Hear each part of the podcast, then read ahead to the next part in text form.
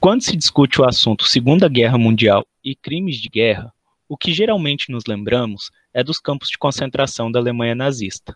Porém, infelizmente, Hitler não foi o único a cometer crimes hediondos contra etnias diferentes.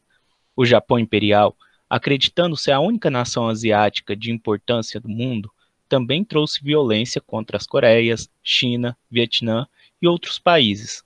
A seguir, um caso marcado negativamente que ocorreu nesses lugares por mão do Império Japonês, os horrores da Unidade 731. A Unidade 731 era uma unidade de desenvolvimento de armas químicas e biológicas do exército japonês, que conduziu experimentos em prisioneiros com o objetivo de desenvolver armas biológicas mais mortíferas. É dito que em sua sede na China, por volta de 3 mil homens, mulheres e crianças foram usados de cobaia em experimentos. Os experimentos eram diversos, tais como verificar quanto tempo um ser humano duraria no frio, dissecamento sem anestesia em prisioneiros vivos para entender o interior do corpo humano e descobrir o tratamento de certas doenças.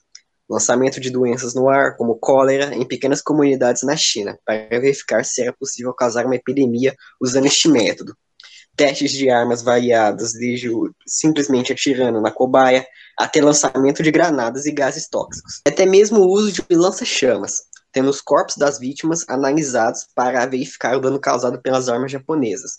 Outros experimentos também aconteceram, porém em menor escala, como por exemplo exposição à radiação, cremação de prisioneiros vivos, injetação de sangue de animais em prisioneiros e etc.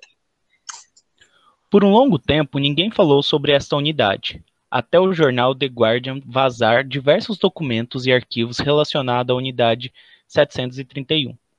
Antes disso, tudo que se sabia sobre ela era baseado em entrevistas e testemunhos de sobreviventes.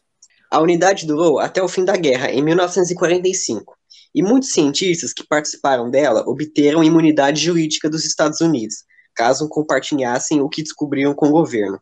Relatos de vítimas foram em grande parte ignorados ou desacreditados no Ocidente.